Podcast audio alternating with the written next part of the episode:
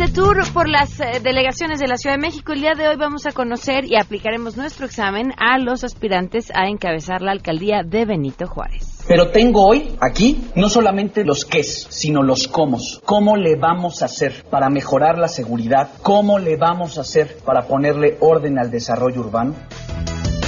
Tenemos buenas noticias y mucho más. Quédense con nosotros. Así arrancamos a todo terreno. MBS Radio presenta a Pamela Cerdeira en A Todo Terreno, donde la noticia eres tú.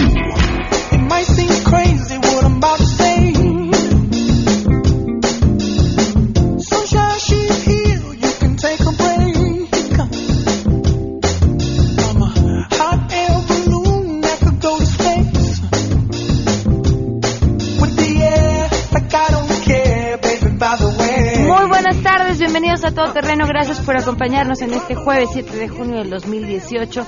Soy Pamela Cerdeira, los invito a que se queden aquí hasta la una de la tarde. Antes que nada, claro, estamos transmitiendo en vivo desde la explanada de la delegación Benito Juárez. Si gustan lanzarse, no, nunca les avisamos con anticipación para que se armen eh, pues el tiempo necesario para venir y saludarnos, pero aquí estamos y los invitamos a que nos acompañen porque vamos a estar platicando con los candidatos a la alcaldía de Benito Juárez y seguramente pues los vecinos de la zona tendrán comentarios, preguntas que hacerles esta es una buena oportunidad para poder platicar con ellos. Aquí en la explanada delegacional estamos eh, platicando. Quiero además felicitar a Zavala, que está con nosotros, que siempre que salimos eh, nos echa la mano en estas transmisiones y lo ha hecho, lo he visto. Es un hombre, por cierto, además a quien tengo el gusto de conocer desde que yo tenía 19 años, hace ya casi 20 años, y lo he visto conectar y enlazar una transmisión con la velocidad que ni Speedy González lograría aquel aniversario de A Todo Terreno en el que tuvimos prácticamente dos minutos para conectarnos desde el Turibús y Zavala lo logró, un hombre brillante, apasionado de la radio y apasionado de la lectura y que en este momento estaba viendo su teléfono como si no estuviera yo hablando de él porque además hoy es su cumpleaños. Muchísimas felicidades. No te canto las mañanitas nada más para no torturarte a ti y no torturar al público. Pero aquí está acompañándonos en esta transmisión y bueno, eh les digo, acompáñenos. Quiero agradecerle que nos acompañe vía telefónica Raimundo Solís, rector de la Escuela Comercial Cámara de Comercio. El día de ayer platicábamos con una madre de familia que estaba preocupada porque esta escuela había mm, sido blanco de dos ataques, no en horario escolar, pero que esto generaba una cierta incertidumbre a los alumnos. Y nos parecía importante comentar el tema porque más allá de eh, la escuela en específico, pues también podría o no ser reflejo de algo que estamos viviendo hoy, que tiene que ver con, pues, con inseguridad y una falta de certeza en generalizada. Eh, Raimundo, muchas gracias por tomarnos la llamada. Muy buenas tardes. ¿Qué tal, Pamela? Buenas tardes. ¿Qué fue, qué fue lo que sucedió? Bueno, no sé de cuánto tiempo disponga, yo creo que muy poquito, para explicarte más o menos el contexto de los hechos. Sí, por favor. Bueno. Digo. Sí, voy a tratar de ser muy breve porque ya sé que estoy al aire, ¿verdad? Así es. Muy bien. Se trata de un incidente aislado y que fue controlado de manera sumamente eficaz por la Secretaría de Seguridad Pública. Y bueno, brevemente voy a tratar de decirlo en tres o cuatro puntos rápido. Primero, hace un par de semanas detectamos al responsable de un fraude en el sistema de caja escolar, quien al ser descubierto dejó de presentarse e inició una serie de amenazas en contra del personal escolar. Segundo, por tratarse de una escuela, Pamela, y por ser responsables de niños en todos los niveles escolares, implementamos tres medidas precautorias. Primero, tomamos en serio las amenazas. Dos, notificamos a la policía, quien inmediatamente inició un programa de vigilancia en nuestros planteles que están en la colonia Roma. Y tercero, reforzamos los protocolos de seguridad que mantenemos en cada escuela. Bueno, el siguiente punto es que en la madrugada del 5 de junio, o sea, antier, las cámaras de seguridad de dos planteles grabaron cómo el infractor disparaba con una pistola. Afortunadamente solo maltrataron las puertas de los planteles y bueno, estas dos escuelas están ubicadas en las calles de Guanajuato y Jalapa, en la colonia Roma. Pero lo interesante es que la policía que ya estaba alerta cuidando nuestros planteles, acudió muy velozmente y con ayuda de las cámaras que tienen instaladas en la vía pública, persiguieron y aprehendieron al responsable, quien una hora después, increíblemente, ya se encontraba detenido en el Ministerio Público. Un punto más, Pamela. Cuarto y último. Los abogados y especialistas que intervinieron en todo esto nos confirman que el incidente está contenido, el infractor se encuentra a disposición de un juez penal en el reclusorio y prevalece el estado de alta seguridad que caracteriza a nuestros planteles. Okay. ¿Qué más puedo decir para el público? No, pues me imagino que esta información la tienen ya, que era importante los padres de familia porque era la preocupación que nos compartían el día de ayer. Sí, bueno, yo creo que un poco de, de imprecisión porque decían que no avisamos a los papás ni a la SEP, pero el personal de, de todo esto se condujo con absoluta responsabilidad, mira.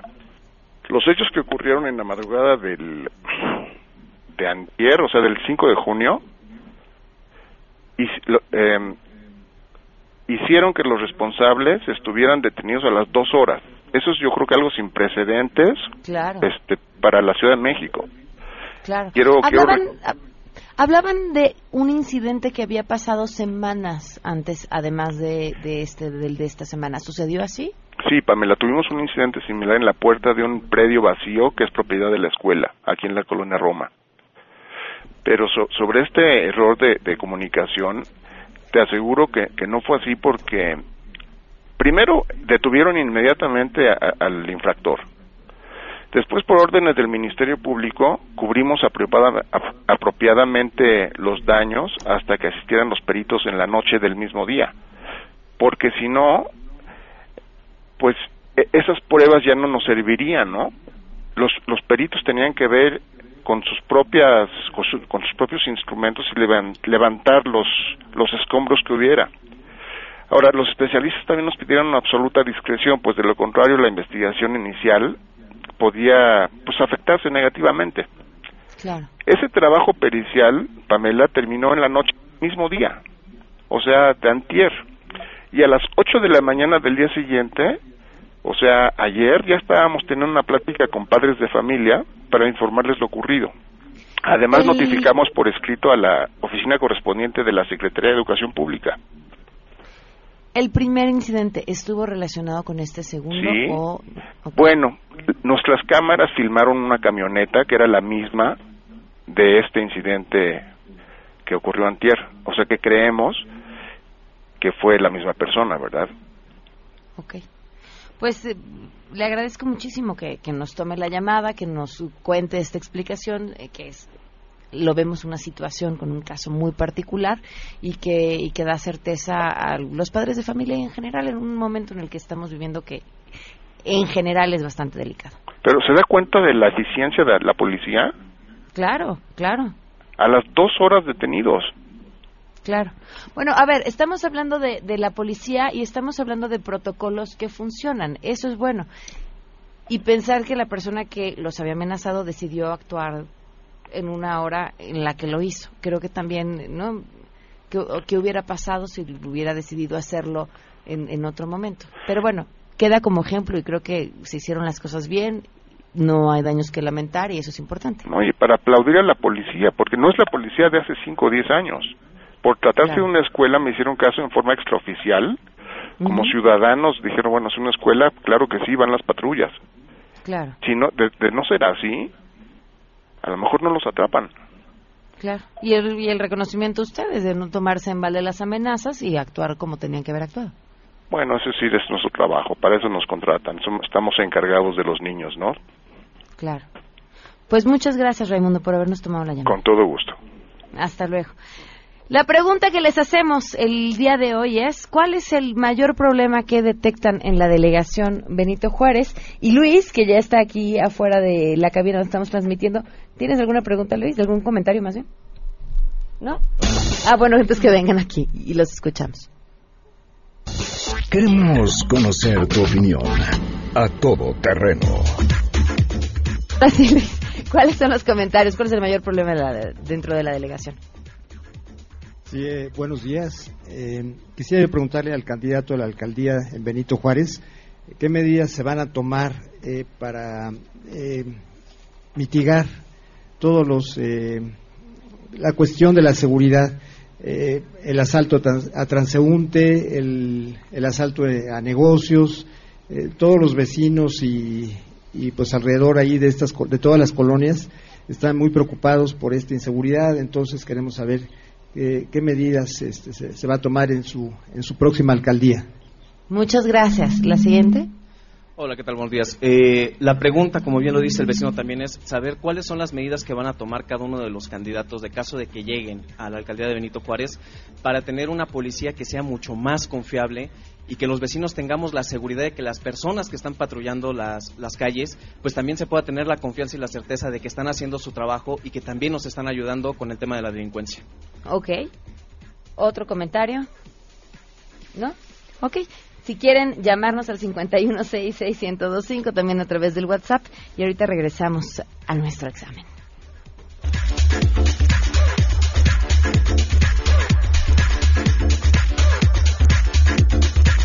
En vivo desde la explanada de la delegación Benito Juárez y hoy además se cumplen nueve meses con seis días del feminicidio de Victoria Pamela Salas Martínez.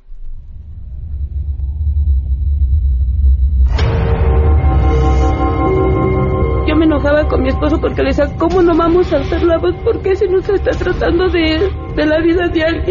Es mi hija la mataron. ¿Por qué no debemos de pedir información? ¿Por qué no deben de estar ocultando cosas? Ocultando cosas? Victoria pues nada. Nueve meses con seis días y en este espacio vamos a seguir contando. Nueve meses con seis días sin que el responsable haya sido detenido. Vamos con la información y saludo a mi compañera Citlali Sáenz.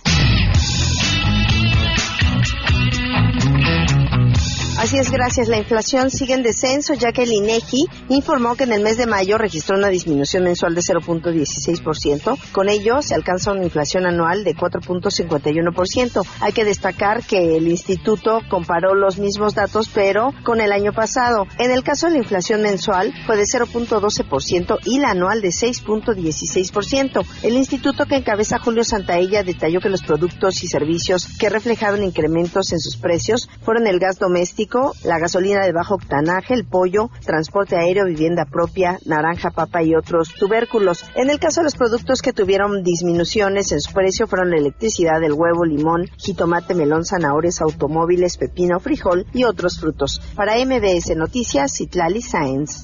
El secretario de Relaciones Exteriores, Luis Videgaray Caso, realiza una gira por Dallas, Texas, donde sostendrá una reunión de trabajo con funcionarios del Consulado General de México. Durante el encuentro, el canciller Luis Videgaray abordará temas relevantes para la comunidad mexicana en esa ciudad y supervisará las tareas de asistencia y protección consular.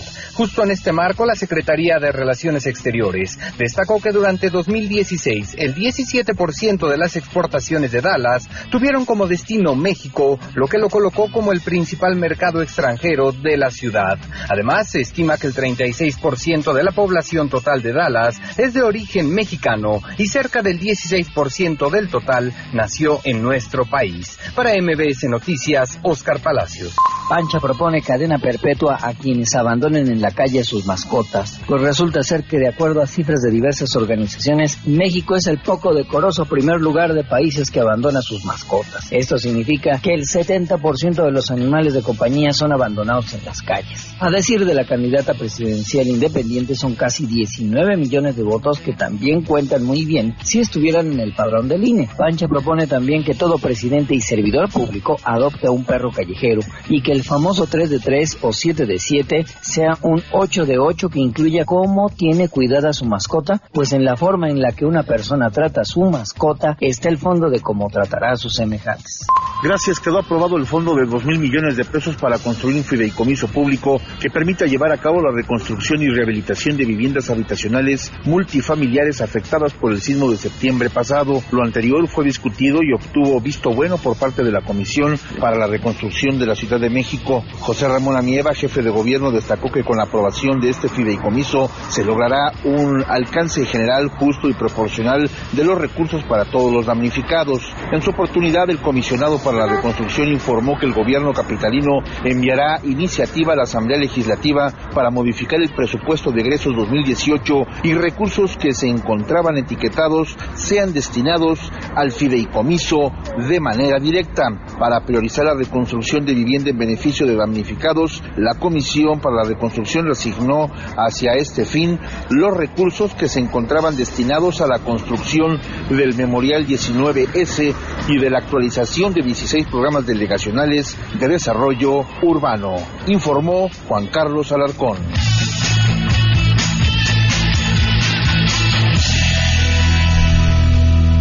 Y por supuesto tenemos buenas noticias. Adrián Jiménez, hoy portador de buenas noticias. Te escuchamos, Adrián. Buenas tardes. Buenas tardes. Con la participación de más de 50 expertos nacionales e internacionales en materia ambiental, México preside los trabajos del taller La Ruta que enfrentamos, avances en la integración de la biodiversidad para el bienestar. Ahí los especialistas intercambian experiencias para fortalecer la COP14 que se realizará en Egipto el próximo mes de noviembre. Al iniciar las labores de este taller que también se realiza como parte de la conmemoración del Día Mundial del Medio Ambiente, Juan Antonio Mateos, titular de la oficina de la presidencia de la COP13, destacó el trabajo que ha realizado nuestro país a partir de la declaración Declaración de Cancún para mantener la voluntad y el compromiso de atender la pérdida de biodiversidad en el mundo. Aseguró que la COP3 es un parteaguas luego de integrar por primera vez en la historia del convenio sobre la diversidad biológica la participación de los sectores forestal, turístico, agrícola y pesquero. En este contexto, David Cooper, secretario ejecutivo adjunto del convenio sobre la diversidad biológica, Jamison Irving del programa de Naciones Unidas para el Desarrollo y Mark Simsky, coordinador de biodiversidad del Fondo Mundial para el Medio Ambiente coincidieron en que México es líder mundial en reconocer el valor de la biodiversidad, informó Adrián Jiménez. Muchísimas gracias, Adrián. Muy buenas tardes. Son las 12.20. Vamos a volar una pausa y continuamos a todo terreno. Más adelante, a todo terreno. Tenemos examen a los candidatos a la delegación. Ahora ya será alcaldía Benito Juárez.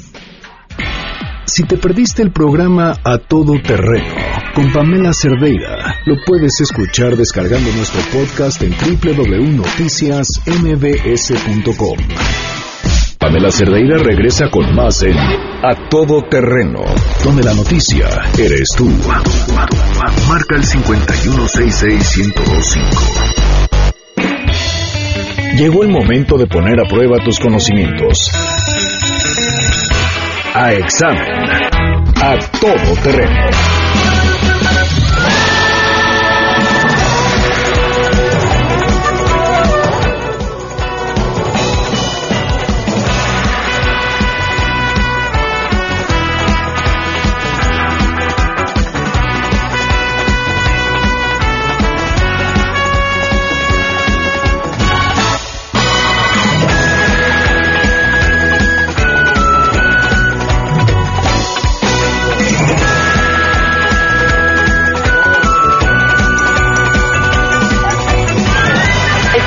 La delegación Benito Juárez y se nos fue la luz, una disculpa al público porque ya estábamos listísimos y, y de repente se nos fue la, la, la, energía eléctrica prácticamente. Pero bueno, pues como todo, tecnológicamente todo se puede resolver, aquí estamos transmitiendo pues desde el teléfono y desde otro sistema para que nos puedan escuchar. Le quiero agradecer enormemente por cuál estoy transmitiendo. Le quiero agradecer enormemente a quienes ya nos acompañan aquí desde la cabina, los candidatos a la alcaldía de Benito Juárez, eh, Santiago Tabada Cortina, candidato por la coalición eh, por la Ciudad de México al frente. Bienvenido, gracias por estar con nosotros. Gracias Gracias por la invitación y pues aquí estamos a tus órdenes. Además, los invitamos a una transmisión padrísima con nuestra unidad móvil y le acabo pasando el teléfono para que entre al aire. Bueno, está bien, aquí de todo se puede resolver. Eh, también le agradezco enormemente a Noé Hernández, candidato del Partido Nueva Alianza. Gracias por estar con nosotros. Hola Pamela, muchas gracias. Gracias por la invitación. Gracias por venir. Y también Víctor Hugo Olmedo, gracias por estar con nosotros, eh, candidato del Partido Humanista. ¿Qué tal, Pamela? Mucho gusto y gracias por abrirnos las puertas de tu auditorio. Bueno, esto sucede más o menos así. Ahora si les digo que es como si nos estuviéramos tomando un cafecito, me lo van a tomar más en serio, este, porque se parece más. Les voy a dar aproximadamente un minuto para que ustedes se presenten ante el público y le digan eh, quiénes son, su currículum, cuál es su historia, cuáles son. No qué quieren, no sus propuestas, solo quiénes son ustedes. Primero, soy Santiago Taboada, soy el candidato del PAN del PRD de Movimiento Ciudadano a la alcaldía en Benito Juárez. Soy abogado por la UNAM, tengo una maestría en comunicación estratégica y gobernanza. Eh, fui diputado local, soy diputado federal con licencia y pues vecino aquí de Benito Juárez. Muchas gracias. Muchísimas gracias, Noé. Hola, ¿cómo están? Yo soy Noé Hernández, soy un vecino como tú, vivo en Arbarte. Perdón. Este, soy egresado de Ciencias Políticas en la Facultad de en la, en la UNAM y este y estamos compitiendo. Soy un promotor de derechos humanos capacitado por la Comisión Nacional y vamos a poner orden en estas calles. Muchas gracias. Muchísimas gracias, Víctor. Muchas gracias, Pamela. Pues yo tengo 20 años de experiencia en el sector público, 10 años en, eh, a nivel federal, 10 prácticamente a nivel delegacional. He tenido la oportunidad de trabajar en la, en la Procuraduría Federal del Consumidor en el Instituto Nacional de Lenguas Indígenas, posteriormente aquí en la delegación donde estuve varios años en participación ciudadana, posteriormente como director general de desarrollo social, finalmente como jefe de coordinador de gabinete y soy egresado de ciencia política con estudios de maestría en responsabilidad social y tendremos mucho gusto de estar trabajando con la micrófonos han vuelto, ya estamos transmitiendo como, bueno. como debe de ser. Eh, a ver, brevemente, Santiago, ¿cuál identificas como el mayor problema de la Benito Juárez? Cuidado y es una de las prioridades que tienen los vecinos. Obviamente hay dos temas que también preocupan relacionados con el desarrollo urbano, desarrollado eh, también relacionado con el tema de en algunas colonias con la falta falta de agua.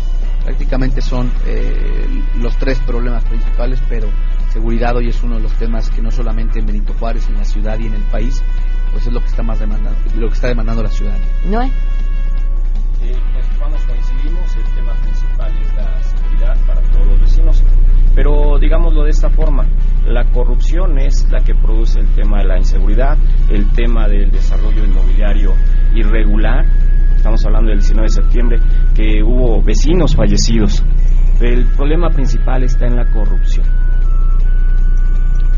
Ahora, ¿la corrupción en dónde? Porque puede ser la corrupción En el mismo aquí gobierno o el delegacional. gobierno central. en- en el mismo gobierno delegacional. Digo, no, no es la actividad venir a, a debatir ni a estar aquí haciendo pruebas de nada. Vas a preferir un debate después de que terminemos con el examen. Pues ¿no sería bueno, sería bueno. No, mira, no es personal, siempre lo he dicho, pero sí señalo las cosas, porque a partir de que señalas lo que está mal, es entonces que puedes hacer propuestas. ¿sí? Estamos hablando de un programa de transparencia y rendición de cuentas que debe, debe estar sujeto a la ley, y ahí es donde todo falla. Por ejemplo, mi amigo Santiago Tabuada, la vez pasada en Canal 21, llevaba una caja de pruebas en contra de Fadlala. Qué bueno, porque eso ayuda a la transparencia. Pero también debiste haber llevado lo que corresponde a las otras administraciones, con Mario, con Romero, con Cristian.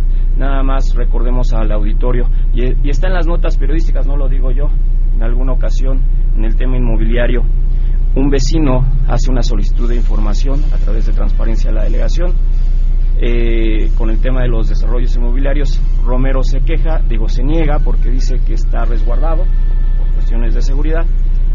Se mete el recurso, este vecino gana y el Instituto de Transparencia le pide a Romero en un plazo de 72 ma- horas más o menos entregar esa información porque no está sujeta a resguardo. Casualmente se quema la bodega donde están las computadoras resguardando esa información y no se entregó esa información. Eso yo nunca he escuchado, mi estimado Santiago, que tú lo menciones.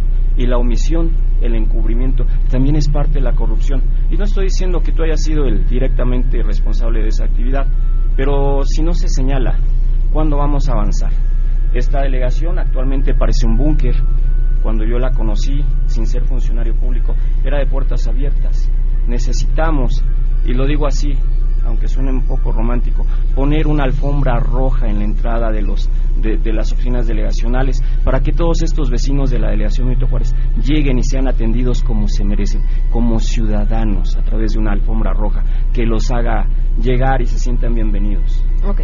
seguramente quieres contestar, pero vamos a escuchar también a Víctor Hugo. Muchas gracias, Pamela.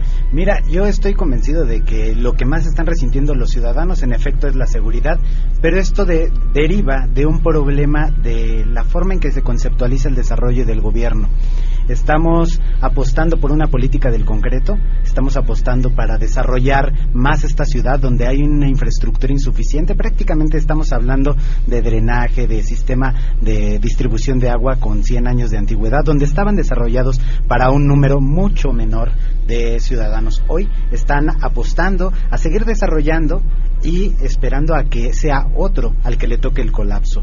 En Benito Juárez tenemos un grave problema de marginación y de expulsión de los juarenses. La lógica en Benito Juárez no ha sido tan clara, no se ha visto eh, una disminución en la calidad de vida tan grave como en otros lugares porque se han cuidado algunos aspectos. Sin embargo, se ha privilegiado al externo, al que viene de afuera, por eso se desarrollan, fíjate, 27 kilómetros cuadrados tenemos en Benito Juárez, tenemos 12 plazas comerciales y ya nos avisaron que viene una más.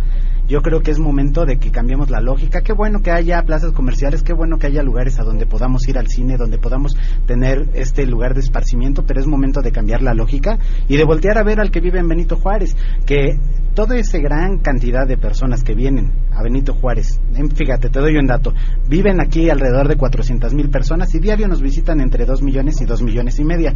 Cualquier ciudad estaría feliz de tener ese número de visitantes porque te genera un gran eh, comercio, pero este comercio debe de recibir los beneficios del que aquí vive.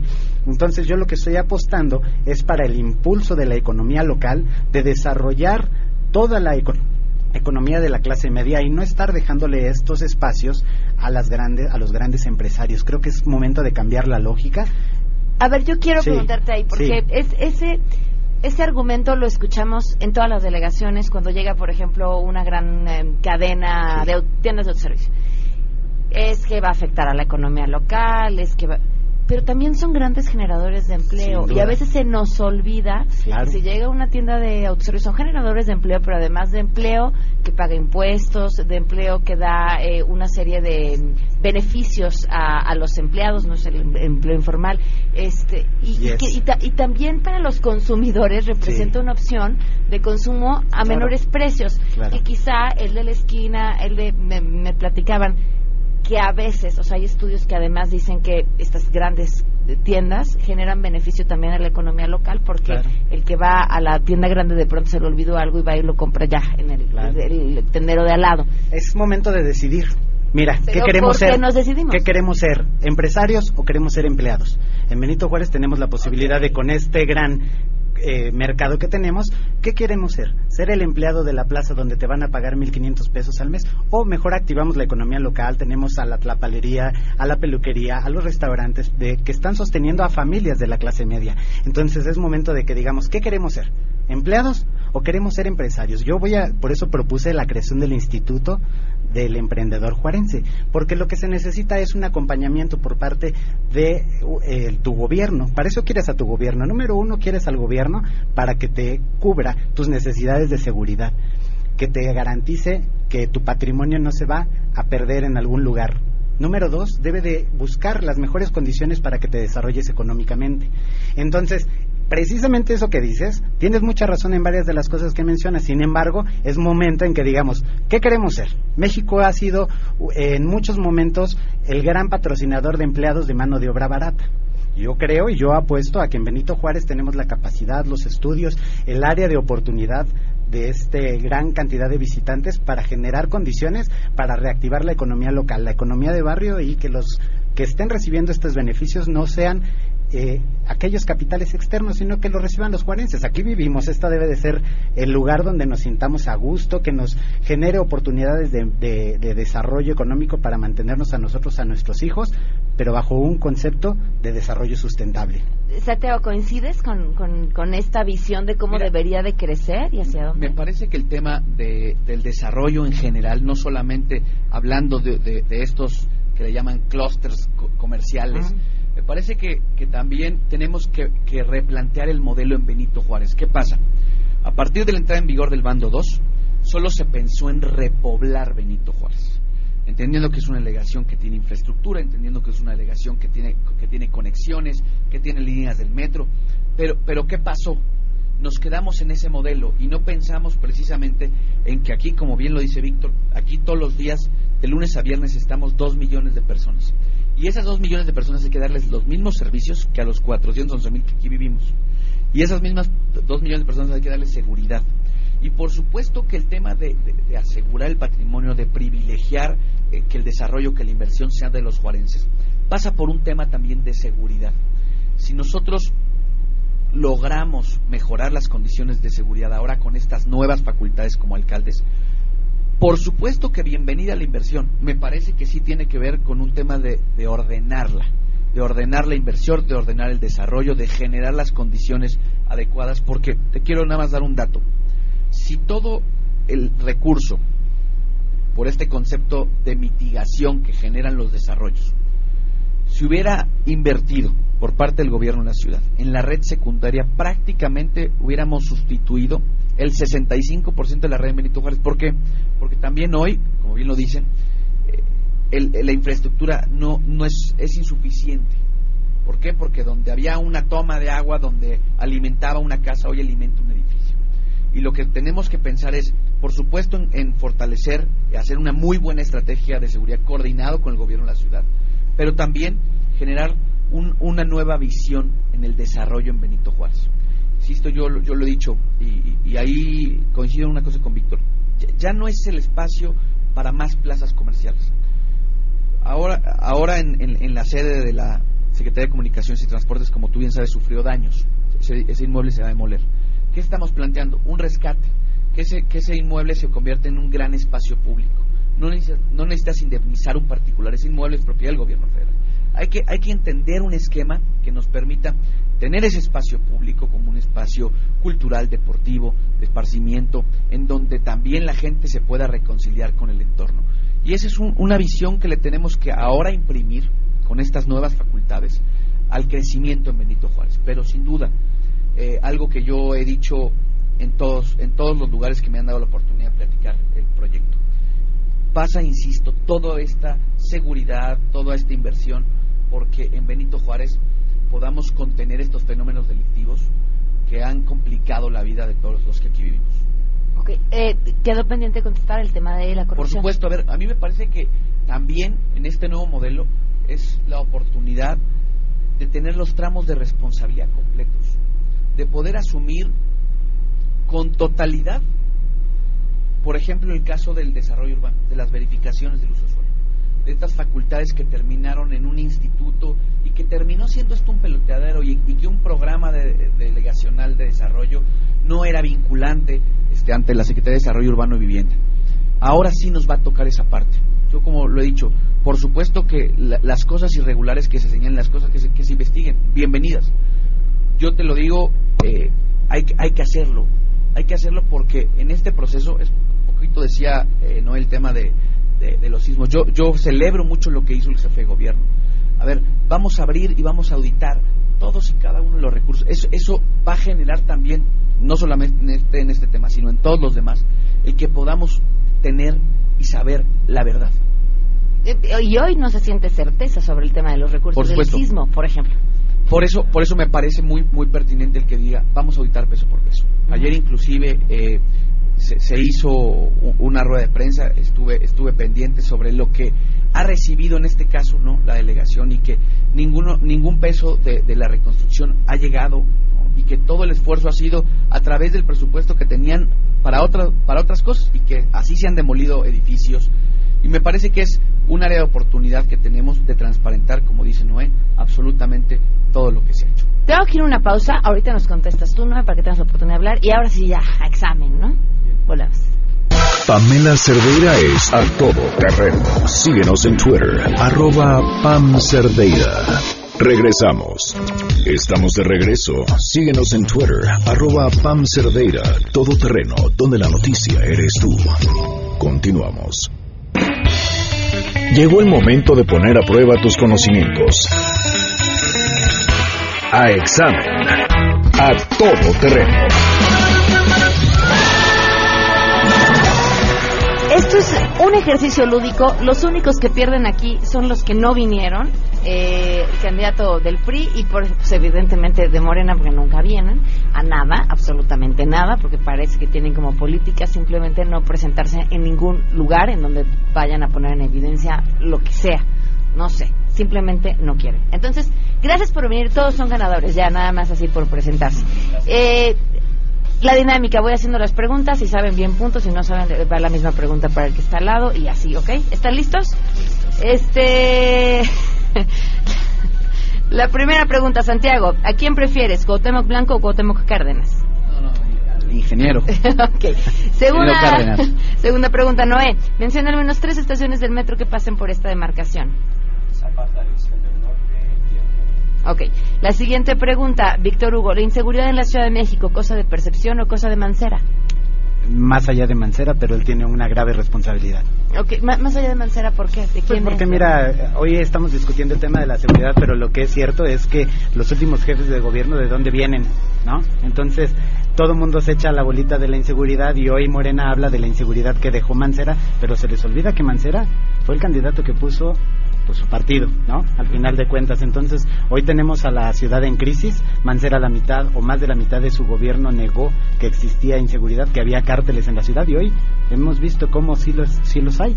En Benito Juárez tenemos día con día una serie de asaltos, asesinatos, robos a casa habitación de vehículo con violencia. Entonces, estamos en una grave crisis. Tenemos entregado al Estado. Ok. Santiago, pregunta. Maratón de geografía. Los estados más grandes son A. Chihuahua, Sonora y Coahuila. B. Sonora, Coahuila y Durango. O C. Chihuahua, Sonora y Durango.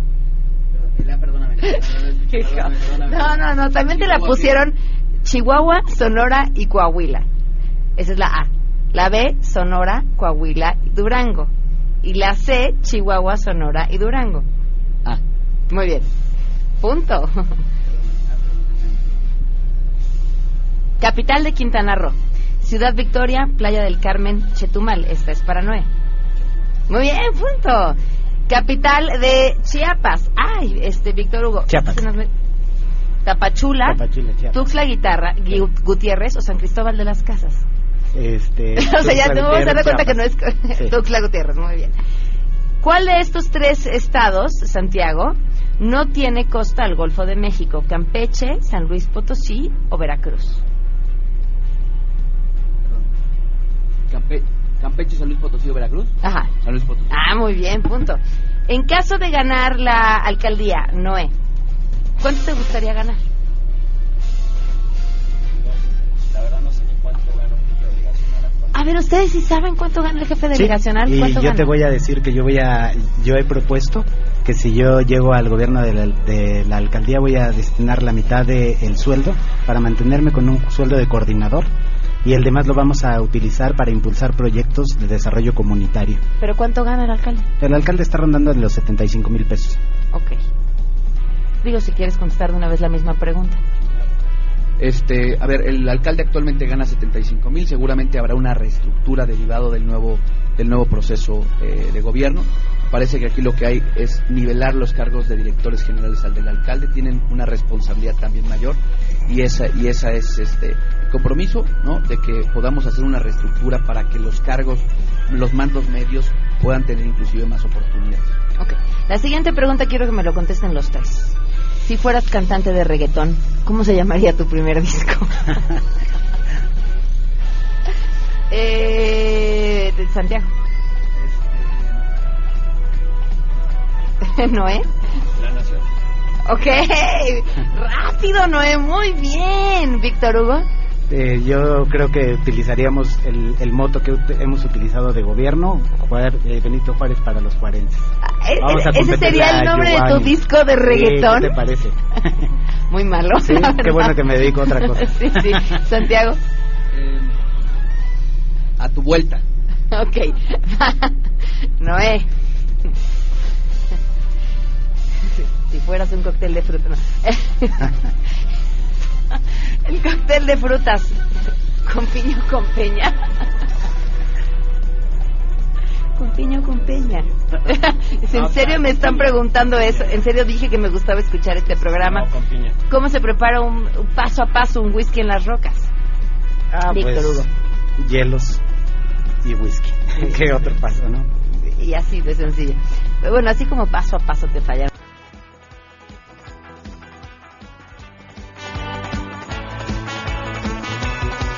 Calderón o el Bronco de Lupe Esparza? Santiago. Al Bronco Calderón. ¿Cuál de estos es el nombre de un álbum de los Beatles, Noé? ¿Candlestick, Revolver o Lead Piping? Muy bien. Ay, ¿cómo les vamos a poner exámenes en inglés? ¿Así de plano? No, vamos con la siguiente.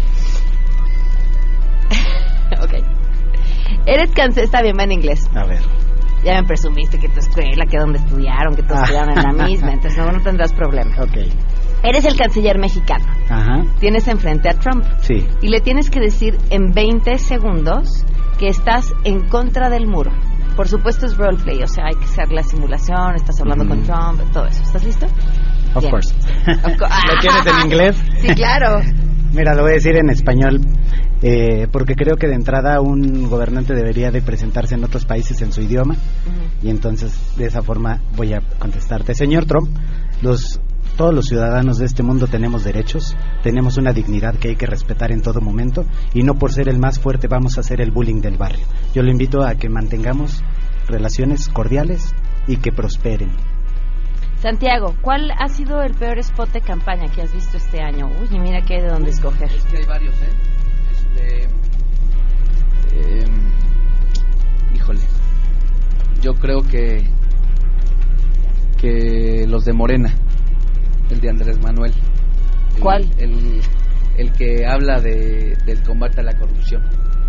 Ok. Me encantaría seguir con el examen porque francamente me divierte muchísimo, pero ¿tú quieres que con- contesta? ¿Cuál? Sí, este, que quede constancia. que Ajá. Yo mencioné lo de las cajas y no se contestó por parte. Ninguno de los dos que estuvieron en el gobierno nunca han mencionado por qué esas cajas, esas computadoras en su momento desaparecieron. Se quemó una bodega con información que solicitaban los ciudadanos. No se está oyendo el micrófono, pero hablabas acerca de eh, lo- la información que solicitaban las ciudad- los ciudadanos y la información que desapareció.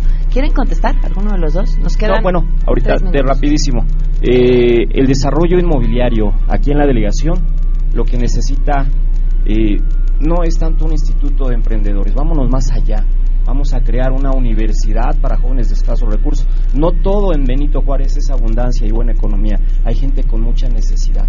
Pero necesitamos que esos jóvenes estudien con programas enlazados a proyectos productivos, que se genere riqueza, que sean independientes, que sean el orgullo familiar. Es lo que necesitamos. Pero esos jóvenes tienen que hacerlo desde jóvenes. No necesitamos tener un titulado y ya después meterlo a un instituto emprendedor.